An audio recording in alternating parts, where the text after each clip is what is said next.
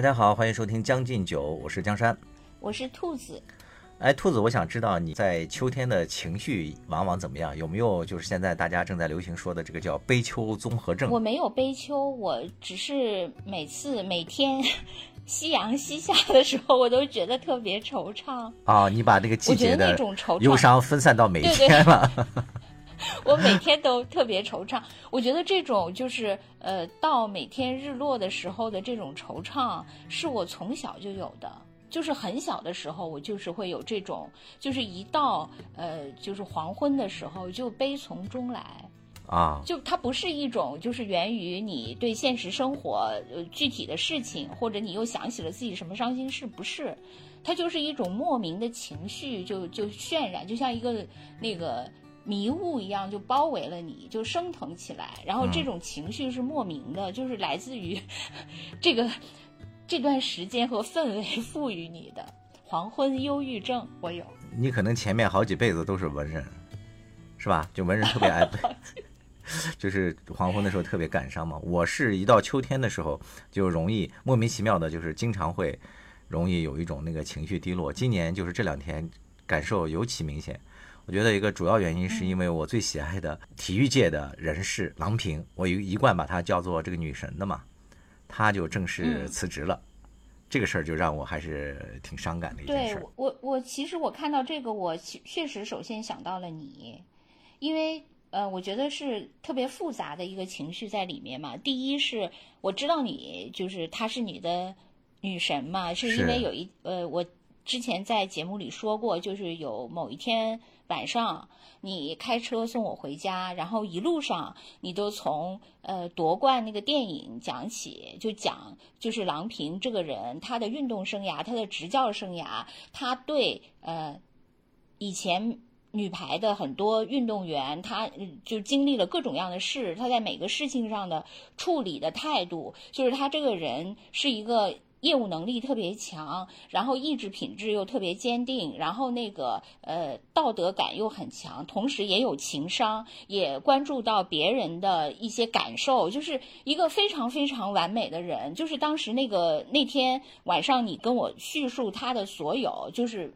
呃，深深的说服了我。我当时也觉得，哇，太难得了！就是一个人能这样有业务能力的同时，他还能这么有情商、道德感，就是三观又很正。我觉得这人简直是真的很完美。但是后来，就是我们之前又做了两期关于奥运的节目嘛，我就知道那整个奥运期间，你都沉浸在女排的对这件事情当中。对，我觉得这，我记得我当时就问你，我说那个郎平，她不是神吗？那个为什么他在这次里面就他？因为我我多次问你嘛，我说他为什么会说啊？我也对今天呃，就是那个姑娘们的表现很惊讶，我也没有想到是这样。就是我当时对他这个话我都特别震惊，以至于我以为他是作为一个解说员那个嘉宾来说的这个话，我都这个话完全不像主教练说的嘛。嗯，所以我当时特别震惊。我记得当时你也跟我。表达过，就是你你的那个呃，就是原来对女排的这一些感情和价值观也那个受到了，也也有点震碎了，至少出现了一些裂纹，包括对郎平可能也有一些。重新的认知，所以这次就是出现这个事情以后，就郎平就辞去这个主教练的这个位置的时候，我就第一个就想到了你，我就想你基于之前的种种，就是复杂情感的积淀，到这一刻你会是什么样的感觉？嗯嗯，我觉得就结合咱们刚开始说的那个话题，你不是有那个黄昏忧伤综合症吗？我感觉我的女神那个郎平也遭遇到了那个诸神的黄昏。就是，就是在即将谢幕的时候，可能有点打盹了吧？我觉得，所以在他最后一次这个执教生涯当中，可能没有交上一个让呃国人满意。我觉得让他自己可能也比较失望答卷吧。我觉得这个是一个客观事实，是任何人都不能够否定的嘛。但是其实你结合到他整个的体育生涯来讲，不管是他是运动员还是。教练员，不论是执教国外的排球队，还是中国的这个女排，从整体上来看，我觉得他依然无愧很多排球迷啊，就赋予他的叫“狼圣母”这么一个称号。嗯，我觉得他还是当得起的。但是就是单独说他辞职的表现，就仅仅说他在微博上发的那篇文章，写在离任这一天吧。我觉得这篇文章不是在那个全国引起了特别大的那个反响吗？很多人看了他这篇文章之后，都那个非常心痛他。就这个文章大概的意思呢，是说两个方面的意思，一个是他说我终于离任了，郎平讲啊，就说我终于呃离任中国女排主教练了，这是第一天。他说我来到苏州，就是祭奠我一年前因病去世的老妈，他去给他老妈扫墓嘛，这是他说的第一件事儿。呃，然后第二件事儿呢，他就对自己在执教的这段时间，自己给自己做了一个评定嘛，他就说第一人称啊，郎平就说我是。不能保证自己做对做好了所有的事儿，但是呢，我保证做好了每一天，竭尽全力，鞠躬尽瘁，无愧于心。嗯，对于这一次的东京奥运会的失利，他反而没有说什么东西。但是很多的这个球迷呢，就通过他的这个字面意思呢，感觉到我们的这个郎导受了委屈。因为通篇呢，他是以一个女儿呃纪念母亲，在这个母亲呃墓前嘛，就是跟母亲谈心的这种方式写了这篇文章。从头到尾呢，他虽然没有直接说我自己委屈，但是呢，我觉得可能稍微有点阅读能力的朋友都能感觉到，他是挺有不甘的。他的这种不甘呢，尤其是结合他的这个文章发表的时间，显得这个意思更清晰了。我为什么这么说呢？其实就是在他发表文章的前几天吧。就中国排协在他们的官方网站上也发了一篇文章，这篇文章呢是中国的排坛泰斗张然他写的一篇文章。这个人呢是郎平的师傅，就袁伟民，张然又是袁伟民的师傅，就相当于是他的师爷了。对他九十三岁，是江苏是原江苏这个排球队的主教练。就这个人呢，在中国的那个地位是非常高的。因为总是那个祖师爷嘛，所以他说话还是有一定的分量的，也有一定的影响力的。他呢，直接对中国女排在东京失利做了一个深度的分析。他这个从五个角度总结了，说他认为中国女排为什么会最终失利。其实我也是，我为什么也知道了？我作为一个排球界绝对的圈外人，嗯，因为咱们今天要谈这个话题嘛，所以我就去那个知乎上去搜郎平，嗯，然后搜郎平呢，就是嗯，最排在上面的答案就是问题，就是这个问题，就是你如何来评价？呃，张然的这篇文章和其人，嗯，然后因此，其实我作为一个圈外人，我都看到了这篇文章。对，另外，我就是想跟你说，我就感觉，就是我翻了一些那些人的答案嘛，基本上我可以说百分之九十九都是骂这个这篇文章，骂张然的。对，是，就是甚至骂排协，觉得他们推卸责任。是一个是说他长期任用六仙女，对，就是不变。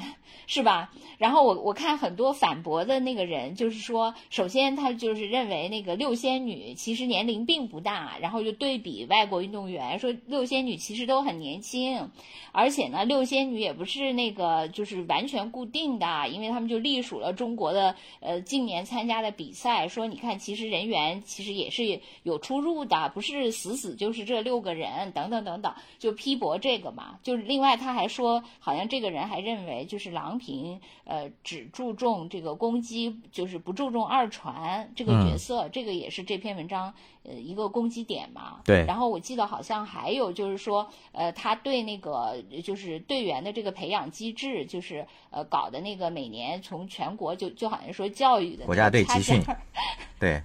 是吧？就是掐尖儿，然后来了以后，那个再选，但是选来选去，最后还是这六个人，反而造成了那个地方上 那个就是青黄不接，搞的那个不怎么样，是大概是这个意思。这是我对这个印象比较就是深的几点。待会儿咱们可以在那个具体说这个，就是张然说的这个文章的具体意思。但是不管怎么说呢，这篇文章呢，它的矛头主要矛头指向，还是指向了这个教练组，就是认为这个教练组实际上是要为这次。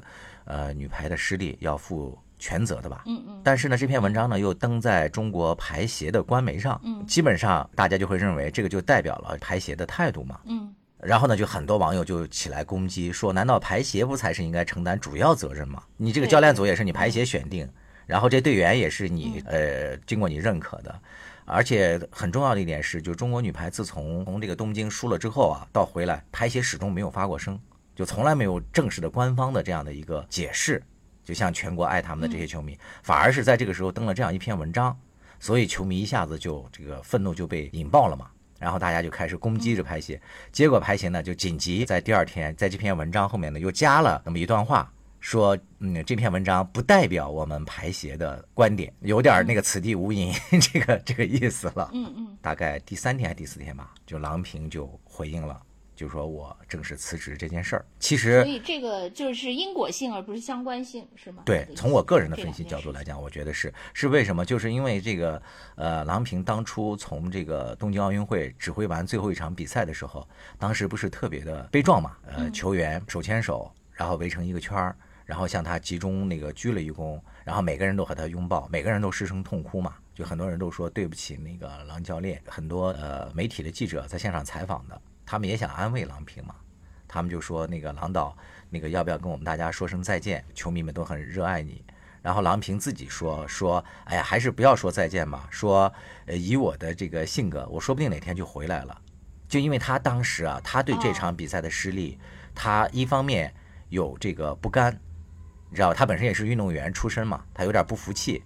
另外，在他执教生涯里头，中国女排还没有拿世锦赛的金牌，所以呢，就是明年不就又有世锦赛了嘛？所以当时就有很多人猜，可能这个郎平是会带完世锦赛再退的。没想到排协的这个官网上登完了张然的这篇文章之后的第二三天，然后这个郎平就迅速的做出了回应吧。他的那篇文章字里字外、行里行间透露着都是无尽的那种委屈。呃，他通过这篇文章告知了大家的信息是什么？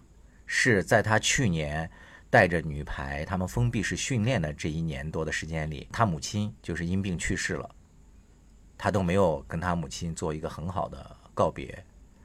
还有就是这件事情，他都从来没有向媒体和队员透露，那就说明郎平本人他承受着很大的一些个人的悲伤嘛。他为了不影响呃训练，他都一个人就是咬牙就坚持了下来。那当然，最后的这个结果不如人意的时候，呃，没有出现排协和他和教练员团队来共同担当这样的一个情况，反而是刊登了一个有一点这个呃落井下石的意思的文章嘛。我觉得这个可能确实会让那个郎平比较伤心吧。哎，我还想问，我就是作为一个那个就是嗯。局外人，我可能就问的问题就相对比较八卦。嗯，就刚才不是说，呃，说他那个这个人是他师爷嘛？那个为什么的最最最后他们变成这样了？他还专门由他来发文去否定郎平，因为排协也可以有其他人。因为郎平他在整个中国排坛，甚至是中国整个体育界。郎平都堪称是一号人物，我我这么说不知道你能不能那个认同啊？就是郎平他当选过多次，就是年度风云人物、风云教练等等，他享受的这个荣荣誉已经很多很多了嘛。所以，只有像张然这样德高望重、就祖师爷级别的人站出来，才能够有一定的影响力，或者说能够帮助排协啊，把一定的这个矛头转向教练组。当然呢，这篇文章发出来之后呢，依然还是引起了网友很大的怒火嘛。就大部分网友都在攻击排协，甚至包括这个老老教练本人嘛。就你的意思是说，这个老教练本人就是跟郎平就并不像其他师承关系就是这么近，所以他完全不是这么近。那个批评他没有我就是刚才那个歪歪的那些顾虑是吧？啊，对，我觉得没有。哦，那那就那个啥。但是这篇文章那个刊登完之后呢，我觉得郎平呢，他可能心里头还是有很多委屈嘛。就是我我其实就是更想知道的是那个。就是说，这篇文章他指出来的那些问题，到底是不是问题？是就是莫须有的，还是说这个呃这个张然他说的就是实实在在存在的问题？你作为一个资深球迷，你那个评论一下。呃，我有一个观点，就是中国的很多球迷啊，他都是伪球迷。不只是那个排球，包括其他的各个项目。你不是曾经也是那个风云的？对，我不是曾经，我一直都是伪球迷。我 我清楚自己的成色，真的，这个我确实是。你那个，我之前多次跟你说过嘛，就是因为我喜欢那个羽毛球的风云，所以呢，风云的比赛就是他们俩是从那个二零零二年组合，然后一直到二零一二年，他们夺得那个伦敦奥运会冠军嘛。就这十年的比，因为我喜欢他们是二零零八年开始。所以那个零八年到那个零二年到零八年六年的比赛，其实之前我是没有看过的。但是因为我喜欢他们，我就把那个之前他们六年的所有的比赛我全都看了，就找各种视频资源就全都看了。然后后来当然每场都那个什么了。可是其实我一点也不懂羽毛球，虽然规则我懂，呃，那个就是简单的战术我也懂，什么前后场啊，什么吊球啊，什么这些我都懂。但是实际上呢，他们的那个技术的那种精妙之处，那种精微的地方，我其实是完全不懂的。嗯，我承认。哎，你看你对自己就有一个清晰的认知嘛。我长期也混迹在一些那个论坛里嘛，就比较有名的，比如说那个百度的什么中国女排贴吧。还有一些那个微博上的一些那个大 V 什么的，我都在长期关注他们这些，你就会发现有一个很奇怪的一个现象，只要是个球迷，他们最热衷的一件事儿是什么呢？就是他们都要为这个国家队排一套他们心目当中完美的十二人奥运阵容。哎，对对。哎，你说到这个，我马上就想到了，就是因为我也是在准备今天这期节目的时候，嗯，我在微博上就看到了有一个人的那个文章，就是在我关注的人里面，嗯，被转发了，就是有个叫杜建国的，嗯，啊，然后这个人呢，他写了一篇特别特别长的文章，嗯，就论述这个女排的这个里面的到底谁强谁不行。然后他的那个，因为他说了很多人，对于我来说，我一个外行，我其实一点儿也不懂。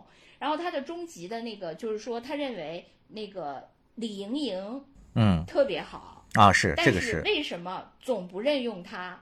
就是比如说在场上传球，就一个是他可能经常也不是首发，然后另外呢就是传球的时候经常也不给他。然后那个后来他可能是大概是在奥运前可能就写了。然后呢？结果那个，而且他就指出了其他一些问题，就就是反正就二传这些吧，就是各种问题，写了非常非常。但这个人呢，他其实是一个，就平时他根本不是一个那个体育博主，是的，他是一个就是就是喜欢评论时政啊 什么的那样的一个博主，但他写了一篇超级长。然后呢？后来那个不是东京奥运会出来以后，然后大家就说，我看我关注的人转发，他就说，你看你说的多准确呀，太准确了！你看你这篇文章太精到了。其实这种嘛，就是你像你举的这个例子，就是咱们经常说的那个幸存者偏差嘛。因为说就是能评球的人实在是太多了，就像我刚才讲的，可能那个中国女排有那个呃五亿球迷，这五亿球迷能排出大概那个五亿份这个上场的名单来。那你最后那个是不论是失利或者成功之后，你看如果是女排失利了。那肯定就有一部分人说，你看我排的这个名单如何如何，如何按照我这个来，就如果赢了，又有人说，你看吧，和我排的一模一样，这真的是一种那个幸存者偏差吗？其实那个就是之前咱们聊奥运的时候，我当时其实在网上看到很多人都有类似于你这样的评论，就他们的意思就是说，一到那个比如说奥运周期，就这种奥运会的时候，就很多其实平时根本就不关心体育的人，对，就都出来了，是的，然后出。出来了以后呢，呃，可是他们评价的时候特别言之凿凿，对，就他们其实并不知道这个运动，首先对运动的那个规则可能大概知道，但是对这个。比如说中国某一个项目，它的那些来龙去脉，它当时的现状，这次面临的具体问题，这个每个运动员怎么回事？是的，呃，还有教练之间，他其实完全都不知道，但他说起来都特别理直气壮。是，然后就很多人，就是很多资深体育迷就批评这种，就是那个就就当场的时评，那个体育评论者嘛，就是现场就立马变身那个体育解说员的这些人。就是说，你这个人懂球和不懂球，你打没打过球，以及你有没有过专业比赛，呃，这些不同经历的人啊，他们眼中的一那个一场排球比赛是完全不同的排球比赛。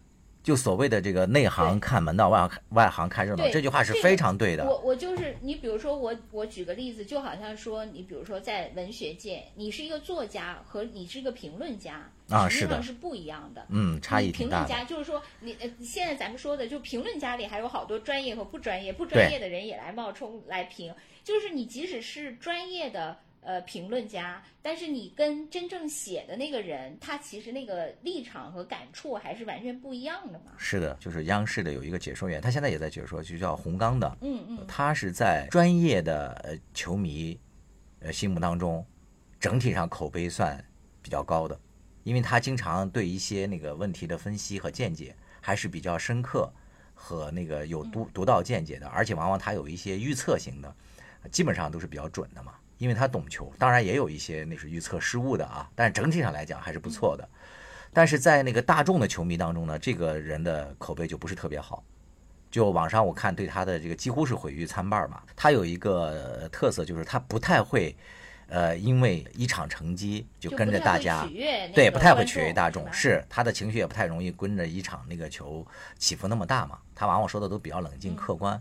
我记得他在有一次解说那个排球的时候呢，就是当时有一个接应运动员叫张磊，他那个经常那个打球的时候会抽筋儿，然后呢就有很多球迷通过各种渠道。就是发微信啊，或者是发那个写信啊，就给洪刚，因为洪刚当时在日本解说嘛，他们就说赶紧告诉那个张磊啊，要喝什么什么饮料，比如说喝什么脉动啊，什么宝矿力水特呀，你知道吧？就这种例子。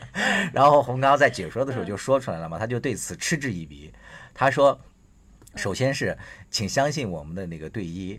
他们对我们这个那个运动员如何补充电解质，如何那个啥避免抽筋现象，比你们了解的要专业的多。他说，其次，他说关于这个那个排球比赛的激烈程度和竞争当中需要的那个运动员准备的这种专业程度，和业余球迷所看到和参与和经历的是两种。他说，就简单来说吧，你们看到的排球，你们参与的排球和专业运动员打的排球是两种运动。他就用比较极端的方式回击了这些网友。哎，你作为一个就是平时打业余打排球的人，你是怎么理解？就是比如说你，你其实已经算是很懂的了吧？就是刚才咱们说的，就是这些围观群众中就分好多种，一个是像我这样的，就是纯粹路人，啥也不懂，就知道一些简单的规则，什么都不懂的。然后呢，还有就是有一类是他自己也去打的，就是练这个项目，就是作为爱好。就是还有还有更的，就是他那个。水平很高，就比如说他真的跟那个国手交过手，他知道真正的高手长什么样，知道自己的差距。我觉得你你是哪种呢？算业余球迷里面的那个专业球迷吧。就是因为我从上那个初中的时候就在那个学校打球，到大学、研究生，到走上社会之后，一直没有就是这个松懈过嘛。就是也和部分的专业的那个运动员。就交过手，这些专业专业运动员，包括也入选过省队的这些队员，跟他们一块打过球。嗯嗯。当然，那个结局是非常惨烈的。就有一次，我们去参加一个业余比赛啊，当时是我们学校毕业的校友，那我们那个队没有伞，就一块儿去打那个业余比赛。我们对面呢，他们就请了一个专业队员。这个专业队员呢，后来呢是入选了北京男排的，他是那个专业队员。这个人呢，当时在我对面就扣了一个球，他大概是身高一米九八吧，我记得还挺清楚。我当我当时和我的那个队友就起跳拦网就拦他嘛，然后那个球就打在了我的右手的无名指上，然后我就感到一阵剧痛，然后那个球就飞了嘛。然后等下来的时候，我就对我的队友说，就是我拿正面的我的手掌对着他说，我说你看我就剩下四那个四根手指了，就我那个无名指被他打翻到手背后。然后锤到了我的手腕上。天哪，天哪！哎呀，这个画面太痛苦了。对，然后我那个队友呢，就把我手翻过来说：“哇，你手还能这么弯呢？”他啪的一下又给我溜回去了。你你这个你这个专业与业余的对比的这个场景太对，我就跟你说，我就跟你说这么一个场景，你就明白了，就是这根本就不是一个运动，就没有办法交手。就是总而言之，就是说，呃，你们是手持玩具枪的，他是那个他是真枪，持冲锋枪的。对他可就是就是就是那种球，如果扣在你脸上或扣在你身上，你是真的会休克，会那个什么的，尤其是男子嘛。天哪！对我们这个还是要相信一下专业的。人士跟我们分析的这些观点嘛，先做这样的一个底子，我们再回头来看这样的这个文章。他这个文章大概的有这么五点嘛。他第一个就是说，就张然的这篇文章，他第一个就是说中国女排，他说输在替补力量薄弱。我觉得他这个说的是对的。中国女排参加奥运会之前不是有一个呃叫世联赛嘛？当时中国的那个策略是因为那个郎平还是比较有智慧的，他当时想担心这个主力提早去了，一是容易。那个染上这个新冠嘛，所以他就先派了替补去的，然后主力打的后半程，大家就觉得这个替补也不至于太差吧。结果中国女排的替补在去的那个前面，连续输给比如说日本队，还有什么类似于像波兰就这样的都没有机会参加奥运会的一些二流、二三流球队，中国女排的替补都输给他们了。你看。这个是你是站在郎平有智慧的角度上去讨论的，可是我看到那些是这篇文章说的吧？就是说，首先他呃，就是让替补去了，去了以后输了，输了以后又紧急把那个主力又给派去了，舟车劳顿，然后那个虽然最后赢了，不是这个，我觉得张然说的是呃偏颇的，因为这个中国女排的参赛计划是在派替补队员去之前就已经跟大家说了，然后他那篇。他那篇文章里不还说了一点，就是说人家那个其他的队就派的都不是奥运主力，然后咱们呢精锐进出，底牌都亮给人看了。说到这一点上来讲呢，咱们国家队这次输球，整体上啊存在的一个问题，就是我个人的观点是女排对自己的自身的呃评估不够客观。这个不够客观，不是说这一场，是这一个整个的奥运周期都过高了，就是摆高了自己的位置。上一届里约奥运会我们夺冠之后，有几个主力已经那个退出了嘛？你比如说像队长惠若琪、大脑魏秋月，就是二传手嘛，他也是一个非常呃有经验的这么一个非常稳定的一个二传手。惠若琪呢，也是一个后排的一传和防守是非常好的这么一个队员，相当于这种稳定的发动机型的这个运动员都退出了。但是中国女排呢，对他们的退出并没有做出足够好的这个准备，在参加的这个奥运周期的几个比赛，比如说像那个世锦赛，当时我们只拿了第三名嘛。然后在那个世界杯的时候，我们虽然是夺冠了，但是那场夺冠呢，是因为我们的主要对手意大利没有参加，是因为他没有资格。那个塞尔维亚是完全替补队员，还有这个我们只是赢了那个主力里面唯一的一个就是美国队，当时巴西已经不太行了嘛。就在这种那个呃情况下，我们中国女排回国以后还参加坐了花车呀，或者怎么怎么样了。其实，在这个整个的奥运周期周期中，我们没有跟真正的强队一 v 一的这种硬碰硬的打过、赢过，几乎是没有的。但就是在这种情况之下呢，我们出征前呢，郎平还特别的那高调的跟媒体说，我们去了就是要升国旗，并且是。奏国歌，输了的时候，你你当时你特别难受，你跟我说说这届实际上是那个全明星阵容，就是就每一个人都特特别强，对，那个是一个超豪华的。可是呢，在这篇文章里呢，我当时看的时候，就这篇文章就认为特别老化，就是那个就只有这六个人，就是其实根本就不行，阵容并没有那么就是当时你跟我说的那么豪华，所以就同样一个阵容，就是。就是在大家不同的人的 眼里，他就是一个是呃全明星最豪华、史上最强。另从他从另外角度来说，就是六个老化的、永远也那个不变化的那个阵型，就人家都知道你底牌了，还是这一套陈旧。呃，我觉得可能每个人说的角度不一样。我说的是单兵作战，就是这几个人的，比如说就讲攻击力，就中国女排的这三大那个就主攻手吧。你就举例来讲，比如说像朱婷。还有那个，呃，张常宁，还有小将李盈莹，这三个人的攻击力放在中国女排的历史上都是非常优秀的，而且他们三个人同时出现，就就单兵作战的能力而言的话，中国女排的这个六仙女也好，或者说七仙女、八仙女也好，她们的个人能力都是非常强的。但是你作为一个整体的一个队伍，一个 team，就同时上场，就是这个集体的协作，还有怎么排兵布阵，在这个那个角度上来讲。我们并没有遭遇到真正的遭遇战，可可对，可是我就觉得，就是咱们刚才也说了，就是女排精神曾经是在中国具有特殊意义的。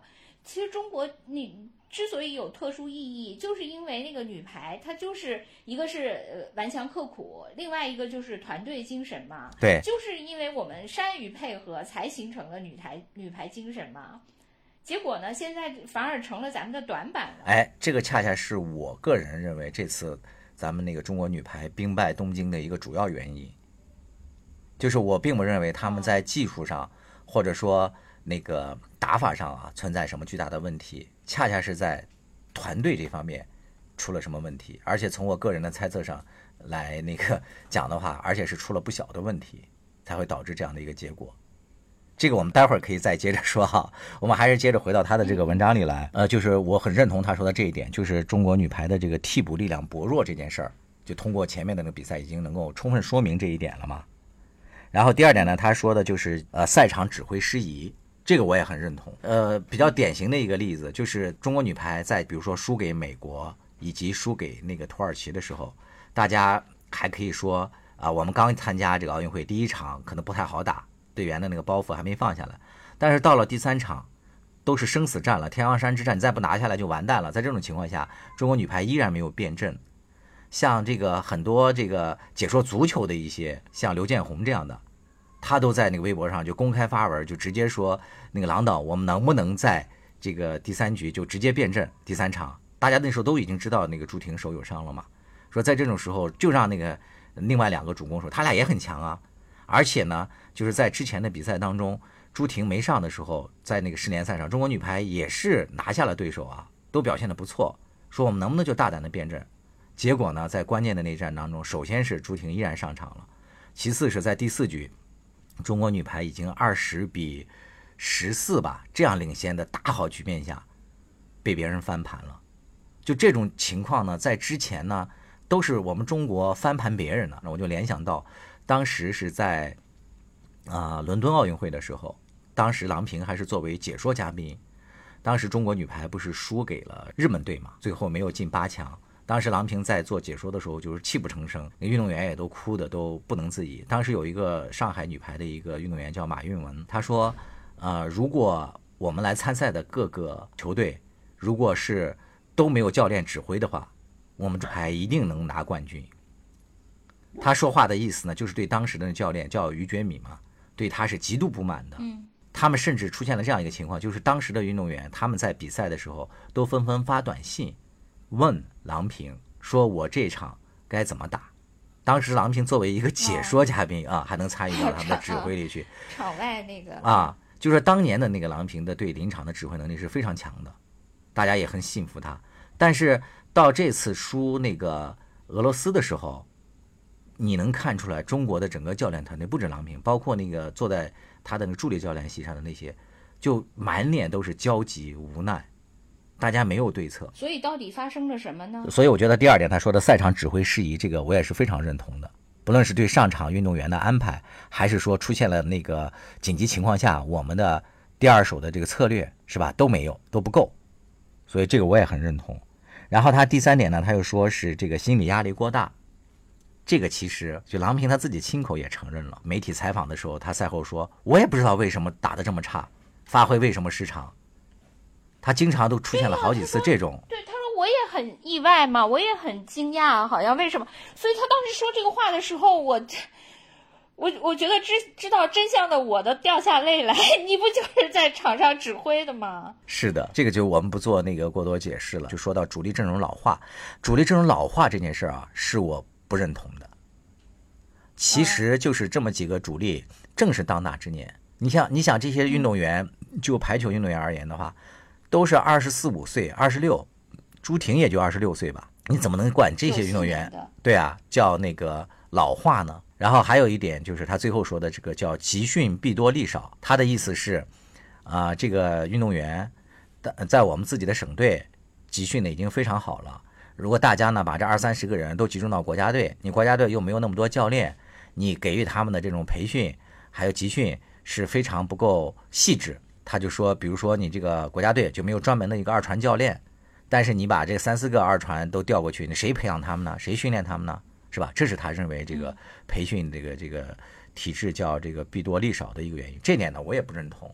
你首先是呢，国家队的配备的条件是非常好的，尤其是郎平上任以后呢，利用他的威望和影响力，他从排协还有从体育局这边申请了非常好的条件，就是甚至是出现了中国的这个。女排的保障队伍人数比队员都多的这种情况，嗯，另外一个呢，就是他也经常的呢是给这些队员呢上一些这个业务那个训练课。郎平不是已经宣布退出这个女排了吗？这些队员都纷纷的在给他发一些这个告别的留言。很多运动员都提到了，就是他带给他们的这种全新的一些排球理念呀，还有包括带着他们呃白天训练，晚上就是上那个业务课嘛。就是看那个女排的那个录像，了解当下女排的这个发展的整体的这个动态，就从事业上，还有从那个理论上，就极大的提高了他们的见解。还有从营养师啊，从配备啊各个方面。那我还想问，就是你说他这个保障这么强，那这次朱婷的这个伤都没保障到位？对。就是方方面面都能找到，就是破绽，是吧？对啊，就是不可解释的一些现象嘛。对，就是最后终于到了，就是咱们两个来解说，我们从我们的角度来看中国女排为什么会出现这种情况的这个坑节，就是从我的角度来讲，中国女排或者说我们的女排精神，在这个新的时代里，在这个我们赢下球之后如何保冠军这个考核环节里。我们交出了一份不合格的答卷，嗯，这是我个人的思考。你看，首先是关于这个女排当时失误之后，咱们的几个曾经的央视的这个媒同事朋友们，他们写了几写了几篇那个公号，这几篇公号呢，当然最后呢被干掉了，被删除了。对，对，通过他们的这个言论，你你发我的那篇我还反复看了两次，对，结果我想再推荐给别人看的时候就已经消失了，四零四。但是他的那个意思呢，我认为还是。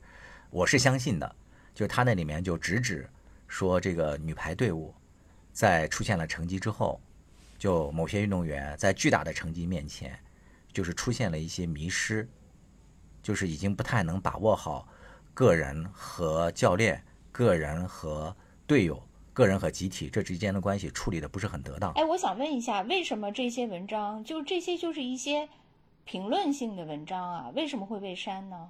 我觉得是因为那个中国女排，就是所谓的女排精神，就是因为她这种精神，就是她已经具有了，是就是超越了一般体育项目的那样的一个地位，没错，是不能去质疑她的。就是说，这个女排精神已经被架上了神坛。对我，我就是我们自己亲手造了一个神，我们不能再把这个神给摧毁。真的很诡异。就是说，一个是就是这些文章被删了，这是一方面；另外一方面，你说女排。就是这次奥运第九名这么差的一个成绩，大家所有相关方对这为什么这么差没有出来解释，从教练到队员到排协，没有人解释。对，就大家都讳莫如深这件事情不能提，为什么不知道？不说不是不知道，连不知道都不说。对，就是根本不谈。我觉得就是一方面是我们之前对于这个中国女排，对于女排精神。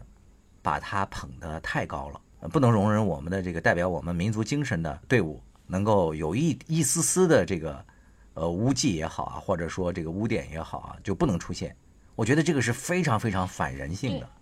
对，我也觉得这一点特别不好，因为你，你其实是为了让这个精神得以传承下去，你才要检讨，没错，然后这个精神才得以传承。如果说这个精神都不能，最后这个精神不就成了一个空架子吗？因为它的内涵已经不容 那个讨论，最后都被掏空了。因为我觉得现在在网上啊，就关于这个问题的讨论呢，也是非常的热烈，然后搅动呢也很多，整个的那个局面呢就是错综复杂，然后各种说法呢也都是非常的那个吊诡。但是官方关于这个事情的真正的说法，或者说教练团队没有一个是能够站出来说我们来那个好好的分析一下这次排球我们失利的一个原因，因为没有办法解释我们拥有这么好的一批运动员。成绩却打得如此的差，就举个很简单的个例子，就相当于高考一样，我们一个尖子班凑出来的这个这个学霸们，他们无论如何，你至少得交出一份及格的答卷吧。我不是说让你一定要夺冠，你小组都没有出现，那就意味着是什么？就相当于我们在在这个。呃，就是数学，就相当于我们每一门考试都没有发挥及格。这个不就是咱们俩上期节目说的吗？就是每个人的 最优解，最后合起来反而不是效益的最大化。对，如果我们真的看重女排队伍，我们热爱这支队伍，如果我们真的是推崇女排精神，那我们是不是要在这个新的时代里，给这个女排精神加以一些新的一些注脚？比如说，我们实事求是，我们不能讳病忌医。我们真正的要挖出来我们的这个根儿，要直面这个失败，要敢于失败。对，而且我就才能进步。就是中国到今天，我觉得早就有这份自信了。没错，我觉得就是面对中国女排，我们这一再的这种去遮去捂，那个好多那个网民从自发的单向的，就是认为他们爱女排的角度去说，哎呀，不要再责怪这些姑娘们了，她们很努力，她们很什么？我觉得这个就特别像饭圈里那些不理智的那些粉丝，那些球那些弱智的脑残的那些粉丝们去呵护他们的爱豆。你知道哥哥多努力吗？他们发高烧一百三十度了，还在锻炼身体，还在跳舞，他们每天跳，我觉得就特别像那些人的智商。他们的爱，我觉得恰恰反而是侮辱了我们对女排的这种热情和爱。相似的嘛，呃，爱到深处 都长得一样。啊。到了这个程度，我们绝对有自信心，说我们不是只有这一块金牌了。我们集体项目，而且我觉得最主要的是，他其实那个实力都在嘛。他只是一个那个，就是说我这个呃，怎么排兵布阵，我这个一个那个呃队伍的团结的问题，是吧？因为意大利那个最后那场不都三比零赢了吗？对，其实证明这个实力还是在的，所以更加不用这么讳疾忌医，这么哎呀怕谈这件事情。没错，我觉得还发现了一个特别残酷的一个现实。我非常讨厌那个美国女排，我之前对她没有这么这个坏的这个印象，是因为曾经在这个这届的世锦赛上，那个中国女排在那个小组赛和淘汰赛里面出现了一个按积分呃，可以做掉美国女排的机会，就是只要我们能够放俄罗斯一马，当时那美国女排就进不了四强。在这种情况下，他们的那个主教练叫基拉里，当时特别紧张的坐在那个现场看我们中国女排和俄罗斯的比赛。结果我们中国女排打出了我们的那个精神嘛，就完全没有让球。然后美国女排呢就借机进了四强。但是呢，到了奥运会的时候呢，那个美国女排由于忌惮咱们中国女排，却在小组赛里诡异的输给了俄罗斯，而且是以大比分的形式输给了对方。就最后就导致的结果就是做掉了中国女排嘛。所以这个郎平在接受采访的时候也说到，说当我们队员在训练的时候听到那个美国女排放水，他说好多队员就痛哭失声了。就是从这些角度来讲，我比较讨厌美国女排。这个才，这个同样是一个自信的问题。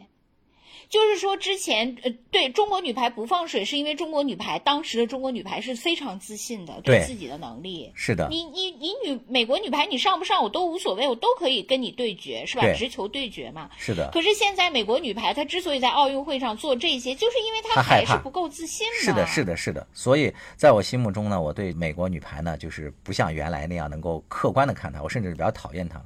但是也不得不承认呢，他们这个女排呢，最终呢夺了冠军。我就在看他们的一些的相关的报道当中，我觉得他们也有可取之处，我觉得可以对比的加以来那个分析。你比如说，那个郎平在认为我们中国女排输球这一点上，他反复提出了说，这个疫情的延期给我们队员带来了巨大的冲击。他说我们很多运动员不是原因啊，这个不是全世界共同面对的吗？是，但是郎平是反复说过很多次在采访当中。这个也让我觉得他的告别不是那么体面的原因之一。对啊，这个我们在之前节目当中也提到过了。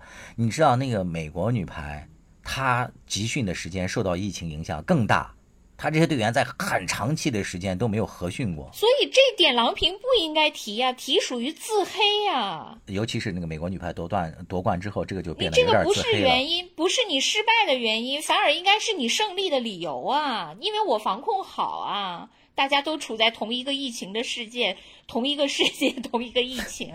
我想说的是，当时我们中国女排的这队员始终是在一起封闭隔离式的训练，而美国女排呢，就是分散在各个那个地方，没有很好的训练的时候。但是他们的主教练做了一件事儿，让我觉得特别的，觉得很高明，就是他用那个 Zoom 的那个工作软件，就聊天软件，他让那个球员定期的大家要聚到一起。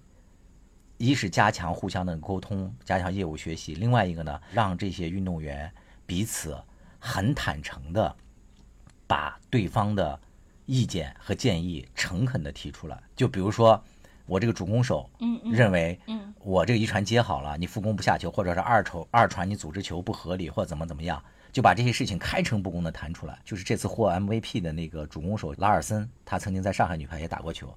他就说，当时基拉里刚搞这一套东西的时候，他觉得有点多余。但是他说，他接下来他神奇的发现，就这套方法进行了大概一两个月之后，他感觉他们整个队伍的气质改变了。大家就是空前的团结，每个人对队友就是哎无比的信任。这一点恰恰是我们中国女排出现的问题。我就想说，是不是那个，因为他们教练也是想，呃，通过 Zoom 的话，就是大家互相那个什么，如果面对面的话，大家可能就要扯头花。通过 Zoom 的话，你最多就是不可能有肢体冲突嘛，因为他们都是那个身怀绝技的人。哎，但是不管怎么说吧啊，你就对比那个中国女排和美国女排，我为什么说纸面实力比较强啊？你就说我们中国女排的三个主攻手，甚至是受了伤的入廷，这三个人和美国女排的那几个主攻主攻在一起，分分钟我们吊打他们，嗯，副攻我们也不差，二传吧就是我们略弱一些，对。对，但整体上我们比他强太多了，但是他夺冠了，我因为你说的。这个就是美国的这个吧，就他他这一点就是说大家互相坦诚相见，把问题都摆在桌面上，确实是值得那个学习的，是很好的一点。但是美国队这次就是夺冠，确实还是靠那个对手衬托，主要中国太拉胯了，是的，真的。真的是，而且那个决赛的时候，他是不是和巴西队打的吗？巴西队是嗯在世联赛上进前主力，然后被我们的替补二队给轻松干掉的。所以我哎说完这个，所以往事不要再提。对我是想分析这一点，就是说明，就是中国女排一定不是说个人一个人受伤导致了全队的这个一溃千里，而是整个中国女排的团队一定在某个坑节上出了很大的问题。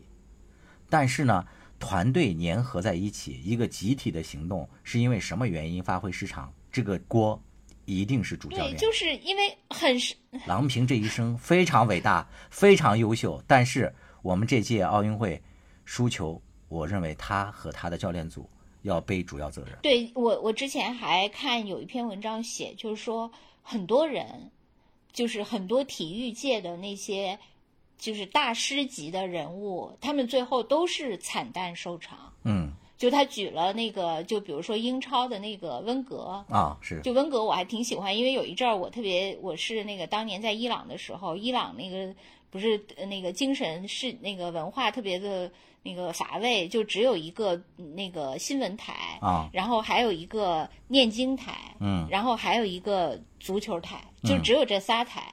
你想新闻我听不懂，念经我也听不见听不懂听不进去，最后我就只好看足球。他那个就是一直在转播英超，然后当时是阿森纳的鼎盛时期，然后我就一下就爱上了亨利，然后就当时主教练是温格嘛，可是温格后来就是那个非常就是有顶峰，呃当然后来亨利就走了，当然亨利后来也不行了，但温格就后来后来就成了那个球迷就总在骂他，成了一个就大家唾骂的对象。嗯。然后后来那个，我记得那篇文章里还那个举了那个林丹嘛，就说林丹他就是史上最强男单选手，但是到最后他也不行了，嗯。输给了很多二流选手，就是那个虎落平阳被犬欺的那个样子嘛。就是然后他他他他举了一个那个成功案例，嗯就是张一宁，他说张一宁就是在那个就最完美的时就 timing 退退出了。但我我当时我看这篇文章的时候，我就想，哎呀，就是一个人的人生好像就像一节电池一样，就是因为你并不知道这个电池什么时候用尽嘛。对，就有的人可能觉得差不多了，我就算了，哪怕还剩点电，我也不我也不管了。可能有的人就是不知道还有没有电，就一直在用。我对这个问题的看法还稍微有一些不同。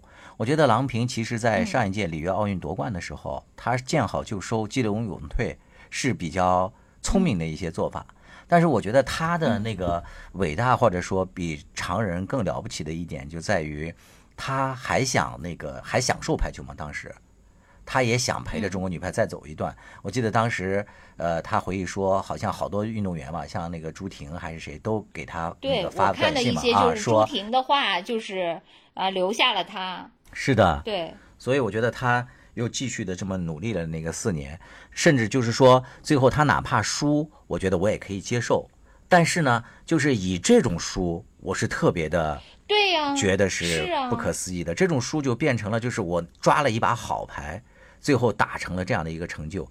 当然，有些人也指出来说，那个主力朱婷受伤导致的。但是那马上就可以举出反例来，你比如说陈忠和带队的那一批黄金一代，在奥运会比赛的第一场，主力赵蕊蕊打了三分钟腿就骨折了，就下场了。但是中国女排马上就替补就上去了，张平上去了之后，中国女排最后在这个呃决赛当中先输两局，但是又连扳三局，当时叫那个惊天逆转，这也是面对挫折，而且是挫折来的更加的那个猝不及防啊。所以我不就说他其实就是说他跟像林丹那种结局是不一样的，因为林丹那个就是因为他确实他的能力到那个时刻已经不行了，是的。可是中国女排她的能力还在。但是他的组织出现了问题。其实，另外就是你说到啊，个人承受了一些悲痛，能够那个牺牲了自我，能够成全那个什么什么。你从这个角度来，那如果要从这个角度来进行那个讨论的话，那我们也可以说，那你郎平在。那个中国女排获得荣誉的时候，你也随整个女排享受了多少荣誉啊？甚至还上过花车。对，按照你说的，还甚至甚至在这个党谱里面都已经有了自己的辉煌一笔。这个中国女排，共产党员精神谱系。对，这里面都留下了一笔，这是非常了不起的。就是那个范冰冰，一个娱乐界的明星。不都有过这样的感悟吗？你要承担多大的什么荣誉，你要就要遭受多大的诋毁。就是那个欲戴王冠，必承其重嘛。你一个一个那个娱乐界的明星都有这种认知，那我觉得被我们那个奉为民族精神的人更应该有这样的。就是甚至还有一个对比现象呢，就是你说到个人不容易，我就说到那个美国女排的主教练叫基拉里，这个人也是一个传奇教练。这个教练是一个男的啊，他呢个人呢是作为运动员的时候。他是唯一一个既拿过沙排冠军，又拿过室内排球冠军的一个运动员。其次呢，他作为运动员呢，他就又带领女排，又取得这个冠军，而且也是赛后他才告诉大家，他其实是在呃奥运会比赛前一年吧，两年刚刚做了这个癌肠癌手术。你想想，经历了癌症手术之后，又能够把队伍带出这样的高峰。所以啊，我觉得理想实现的途中，你做出多大的牺牲，或者说做出多大的努力来讲，这些不值一提。尤其是在体育项目里面，真的就是成绩论。对。对，另外你说到这个，我就想起来，我之前在网上看到有一个人就说，说到那个就是呃狗局到中文同志这种改变嘛，就是说以前都称他为什么狗局，后来现在成绩好了就称他为中文同志，就是说他他说这种就是一个那个绩效优先的理论嘛，嗯，就是说你就拿绩效说话嘛，对，因为那个你绩效好，大家就就就捧你，你绩效差，大家就骂你，然后他的意思就是说你这样的绩就是以绩效论。其实是呃一个相对来说比较幼稚的，你应该上升成那个就是理理论优先、理念优先。就比如说你认可了就是现在体育改革的这条道路，嗯。就是我我我认可的是这条道路，而不是这一届的那个成绩。嗯，但实际上呢，就是因为体育它这个东西，你比如说像拿女女排来说，女排其实它已经从这个绩效上升到了这个理念，因为它已经从夺冠上升到了女排精神。但是这个这个东西它不是永恒的，因为理论的这个东西它是在动态的过程当中，它要进被实践反复检验的。对。而且是要不断的在这实践中丰富的这个这个才可以。对，如果说他最后被悬置在那儿，其实最后你你又用绩效再来考核他，他还是不行的，这个理念也没有意义了嘛。他是这个理念是不不停的需要用绩效来验证的。你就是从这个理念这个角度来讲的话，就是刚才我们说，呃，郎平进入中国女排当主教练这个以来，他提出的一些理念。当时确实是让中中国整个排球就是耳目一新嘛，比如说什么大国家队啊，然后大家轮流训练啊，或者都进国家队。但是最后出来的这个问题暴露的问题，发现他的理论和他的最终的这个结果是两张皮。你比如说到从八年前就九年前了，就提出来说要有大国家队，但是到最终你看我们这个替补根本就没建立起来大国家队。他当年在接受央视那个采访的时候，我还那个历历在目，因为我非常关注女排，也很喜欢那个郎平嘛。当时他说，我们不能，就上一届啊，他是看了上一届，他说我们不能只依赖着王一梅一个点，王一梅受伤了，那我们就没人可打了。那他这一番话到最后，我们不是恰恰在他的这个理论指导下翻车了吗？他就说朱婷受伤了，那最后我们不就完蛋了？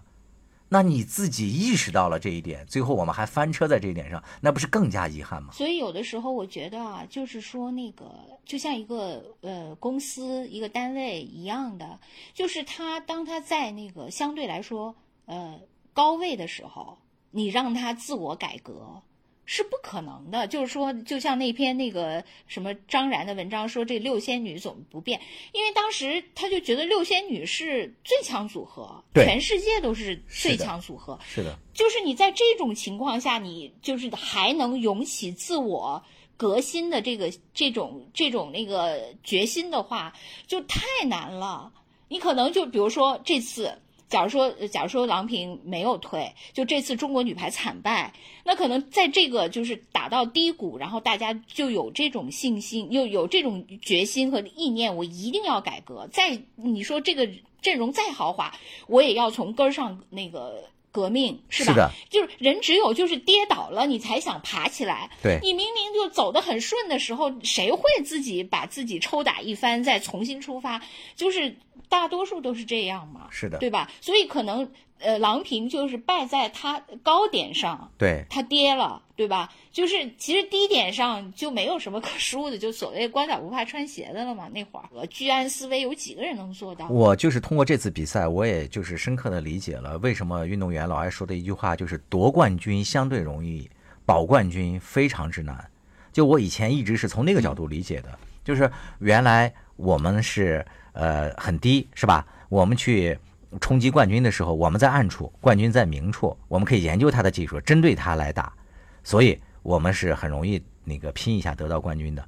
但是呢，我们保冠军的时候呢，就变成了我们在明处，别人都研究我们，所以很容易把我们打败。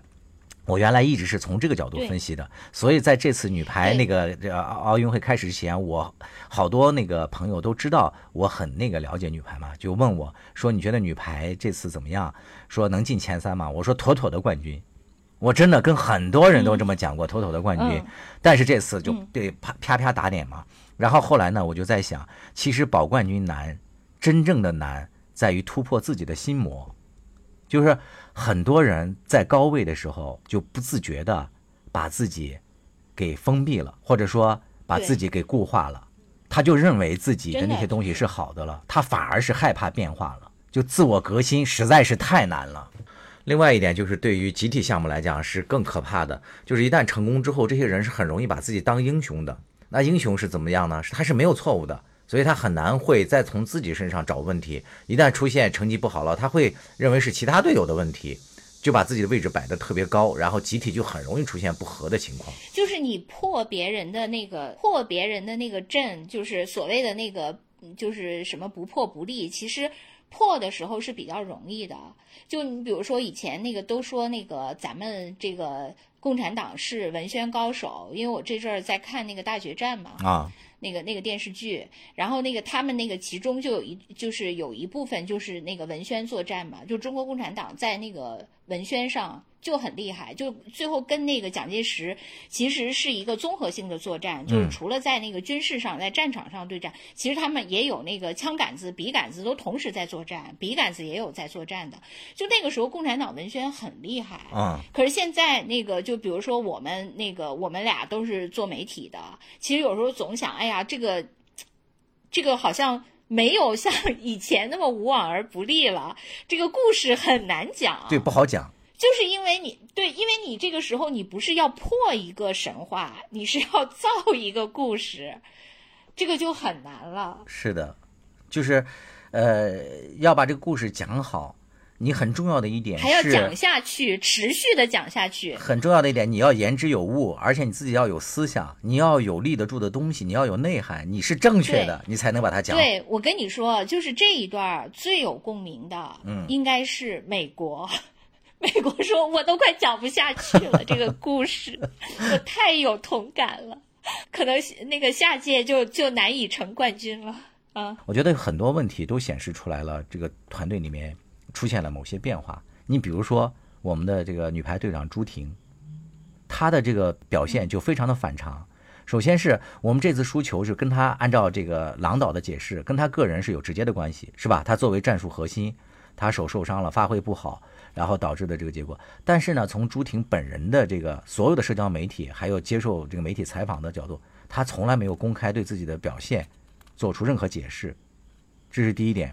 第二点是，我们还注意到，就是她有一天突然说向那个公安那个报警了，说有人在诽谤她。然后已经叫那个固定证据了，但是诽谤的是什么，我们也不知道，是吧？就出现了中国女排队长来状告，呃，球迷，就这种变化，在我们的这个女排的历史上，还是头一回。当然呢，从这个娱乐圈挺多的明星状告黑粉是，当然我们可以说是由于现在的互联网时代的到来，是吧？这个舆论环境发生了变化，女排队员懂得用这个法律武器来保护自己了，但是。我们女排队员，甚至女排这个队伍，一直是被官方保护很好的呀。在这种情况下，排协或者说整个教练组没有任何发生。关于朱婷的这个呃状告，这个甚至就有那个网友在底下留言说：“呵，现在打球不行，打官司起来了，就要转战场了吗？”就有人开始进行这种讥讽。但是这个事情的背后到底是什么？就是说，我们中国女排精神，在这个新的时代的一些挑战之下，它的内涵。是不是要有进行一些相当的一些变化？我们这个女排精神还是原来的那些，就我只要艰苦奋斗，只要拼命的玩命去干就可以了吗？我要不要在这个新时代之下，要给我的这个内涵增加一些丰富的一些东西？比如说，我要更加实事求是，我要更加透明化，我要更加把我的一些什么数据化、科学化，要增加一些这些东西。我觉得这个是摆在我们这个排协面前，真的是刻不容缓的那个选题了。哎，对，哎，就是关于这个排协跟呃主教练之间是有什么矛盾吗？这个你了解吗？我们只能从这个 郎平委屈的程度和这个排协一言不发的这个态度里面，我们能够猜测一下，至少他们在这个方面是。没有一个统一的意见。对，我觉得他们就是这次就是排协和郎平之间的矛盾，就是呃非常明显了，就是已经那个台面化了嘛。就首先就张然这篇文章，就等于是排协就认为这次的问题就是在于郎平嘛。对吧？就是你对那个队员就怎么就是固化呀，什么没有什么等等，就你说那五方面就全部都是，嗯，是吧？就是那因为是是以排协，就是其实就是代替排协来发声了嘛。刚才说的因果关系，因为他发了这篇，郎平就辞职了，对。而且郎平辞职以后，我记得那天你你跟我说，你说那个排协完全没有对郎平的这次辞职做出表示。是的，这也是非常罕见的。所以这个就是所有的证据，就是这个证据链还挺严密的，就把。这这些事情给关联上，但是我就是不知道，就是说他们是因为这次失败，所以才会有这个就是甩锅的问题，还是说呃他们之前就有矛盾？不是这个，我觉得就无从那个得知了。是，但是关于这方面的这个矛盾呢，一向以来就有，不是说这次我们失败了之后才有矛盾。即使是上次我们夺冠之后，也有很多一些媒体就爆出来过一些。这个女排啊，或者说整个的中国的这种呃集体项目的操作当中存在的一些灰色地带嘛。你比如说，早到在陈忠和带队的那批队员里面，就是最最后我们不是夺冠了吗？实际上他那些队员里面，就这个当中就塞了好多就是地方队凭关系塞进去的球员。哎，对，那你说起这个来，不就是这届奥运会？我首先在网上看到的就是说那个自由人。呃，是那个某一个教练他自己带来的，嗯，就是任用自己的人，导致这个自由人就没有发挥他应该有的作用。嗯，这个如果是从技术角度来分析的话啊，我觉得也不是特别的客观。这个自由人呢，就是在我们中中整个中国的目前来讲，即使是公开筛选啊，这么多年嘛，我们中国也挤进挤出了好多自由人，确实这个自由人在表现上来讲，至少是前两名吧。我觉得选他。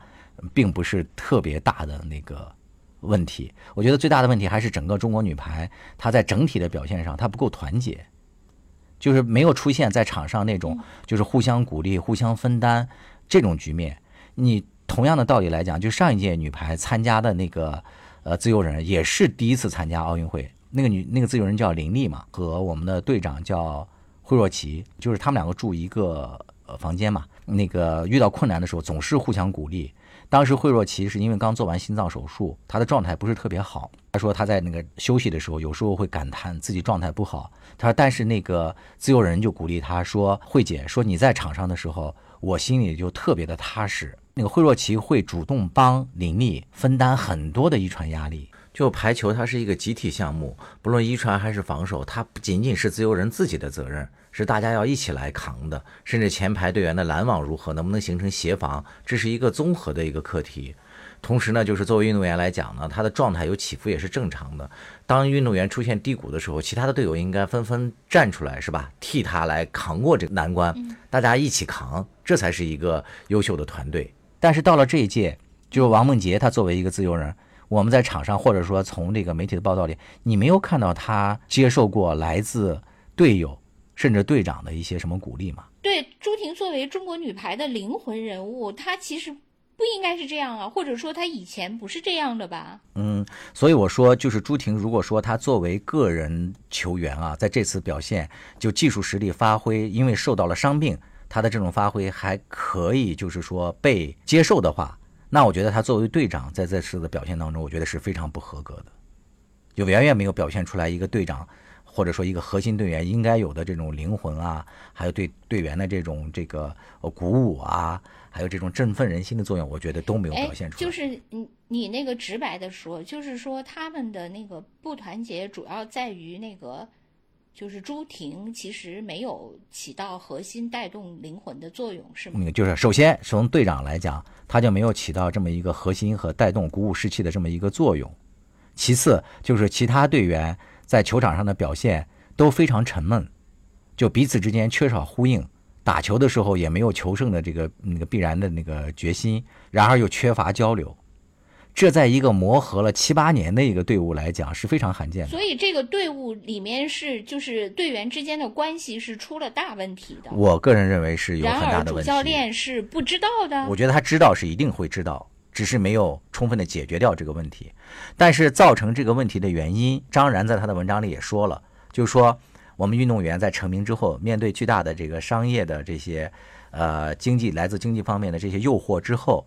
他有没有一个智慧能够处理好这些关系，这是一个很大的一个影响。我觉得除此之外，还有没有比如说来自一些地方不同的地方的利益的这些压力，导致的队员之间的一些不是很正常的一种竞争等等？我觉得这些具体原因就不得而知了。我觉得这个问题就特别期待着排协能够真正的深入进去解决掉这些问题。对，你知道，就是作为我这样的一个普通的那个网友，对那个。女排之间的一点儿也不了解。比如说，我看了一些文章，我就感觉啊，就是你比如说，有一股人说是王梦洁的问题，然后有一股人说是那个朱婷，然后还有一股，就比如说我刚才看的那个杜建国的那个那个人，他就是说他认为是张常宁很有问题，丁霞也很有问题。其实张常宁是这次奥运比赛当中唯一发挥、唯二发挥正常的队员之一吧。他表现的非常。他不是说这，他就是说之前他很有问题，不是说那个这次，因为他那篇文章不是号称写的早嘛，就是有预言性质嘛。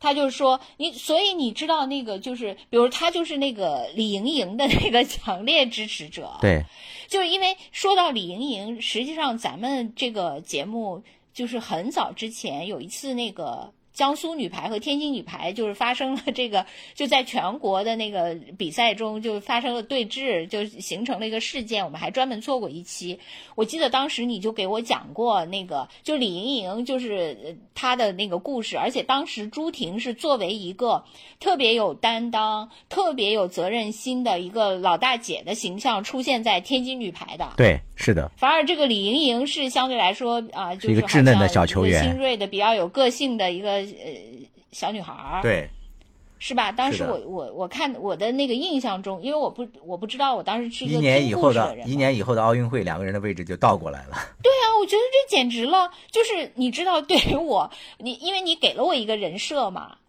结果这次这个人设完全翻转了。朱婷在我心目中的印象是非常优秀的一个运动员，她甚至可以说我们这个呃女排中国女排有史以来。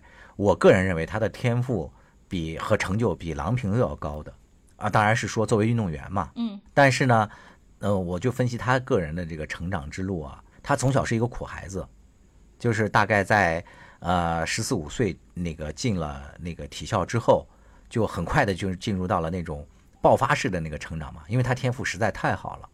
但是他这个运动员啊，文化课教育，还有在他的个人的那个履历受到的一些素质教育等等综合方面来讲，他缺那么一块东西。就这块东西可能是需要一些东西来补齐的。就他太顺了，他成长之后，一切荣誉和各方面对他来讲取取得的来讲太容易了。但是他在作为这个运动员的一些除了比赛之外的一些在道德品质等等一些其他方面，我觉得鲜有人能够。接触到这个领域嘛，也没有见到有对他有什么描述。那他在这一块儿究竟是怎么样的一种？我觉得这个对于很多我们这些球迷来讲，都像一个谜一样。所以他这次出现的这个问题，我很期待着有媒体能够深度的。跟他做一次接触和采访，那他在场上的表现，其实不就是他这个人的一个综合素质？就除了你业务能力，因为尤其是排球，他因为还要讲究跟队友的配合嘛。嗯，其实你能是能看出来这个人的心性品质怎么样的呀？嗯，或者他变了？嗯，对，我觉得运动员都是有变化的，就是是吧？因为我我觉得你就是至少他在天津女排的时候，就是他的人设应该是一个特别。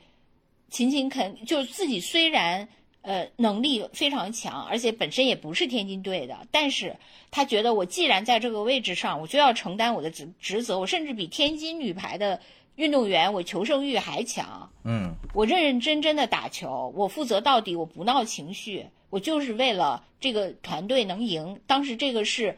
就是当时咱们做那集中，我得到的朱婷的一个印象，对，简直跟现在是个反义词。是的，其实我觉得说到“女排精神”这个词呢，它有点过于抽象和过于宏大了，甚至有时候呢，就是把人架得太高了。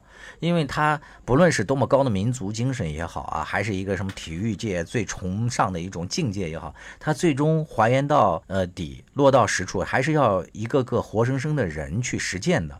那尤其是践行这些精神的，是一帮小姑娘、小女孩儿。我们真的不能保证她们的一言一行，甚至每一个人都能够化身成这个女排精神那么圣洁的代表。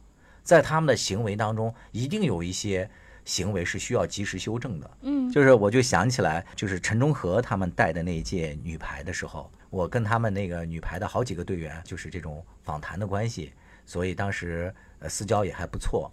然后我们在私下里吃饭的时候呢，当时让我就特别震惊的是，好多运动员吧，就在私下里跟我们讲的那些话，和在话筒前说的话是完全不一样的。呃，他们表达出来的那种比较真实的小女孩的一些小心思，例如说对某个队员的这种不服气，或者说对某个人的这个技术的不认可等等。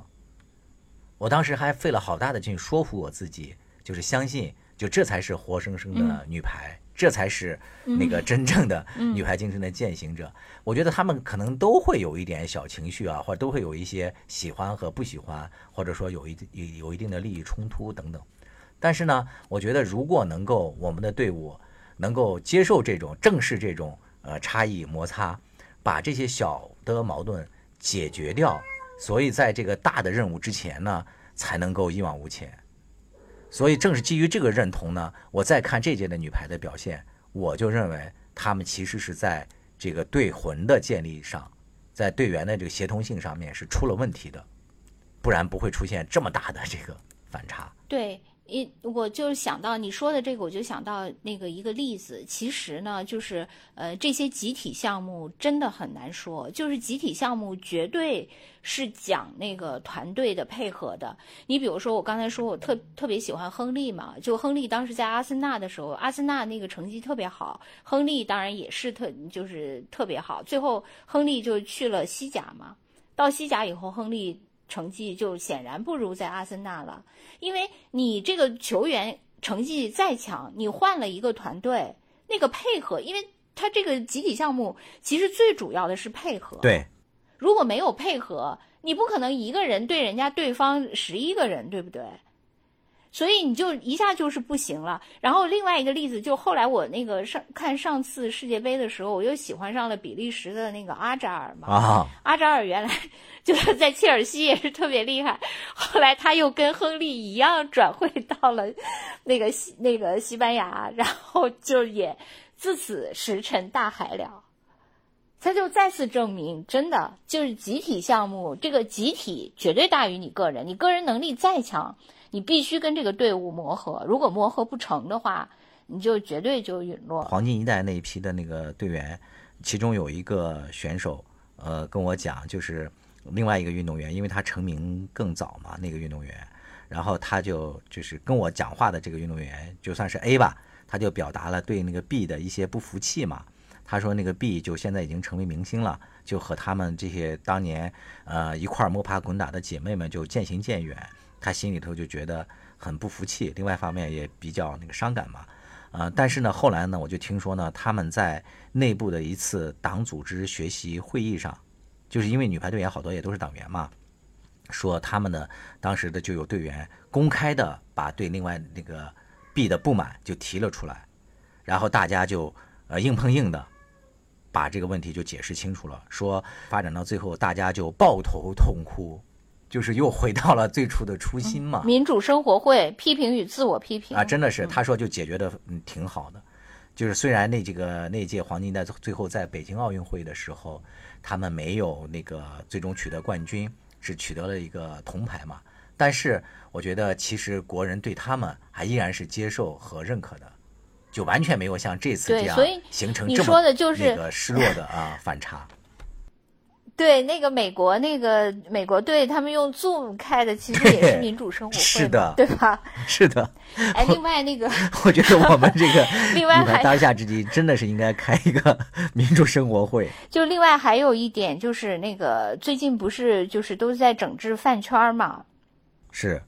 然后很多人就说，那个不能让这些那个娱乐明星流量再去割韭菜什么的，就是他们不应该成为青少年追捧的对象。然后应该那个就是比如说呃，应该科学家呀什么的运动员，就还有人提出来这个。其实我觉得呢，如果运动员他替代了流量明星这个位置，成为青少年追捧的对象，当然就是说从那个呃。怎么说？就是这个精神内核上，就绝对比原来是有意义的。但是，如果说你那个成为追捧对象伴随的是商业化的话，那它的那个危害绝对比流量明星还要大。因为这个，因为你体育还是要拿成绩说话的。对。如果这些明星被追捧，最后就卷入了各种商业利益，那就太可怕了。是的。那你等于就是毁掉了这个体育事业。没错。其实我最后就是想说一下，我们今天之所以拉拉杂杂录了这么长时间，我觉得最主要的原因不是要要发泄我们心中的恨，恰恰是基于我们心中的爱。甚至我还有一个小小的私心，特别希望郎导有一天突然能复出。对，认为哎，我当初有点意气用事了，我也要正面我自己存在的这个小 bug，我要有勇气去修正它，然后再复出，再和我们女排再同行一段时间。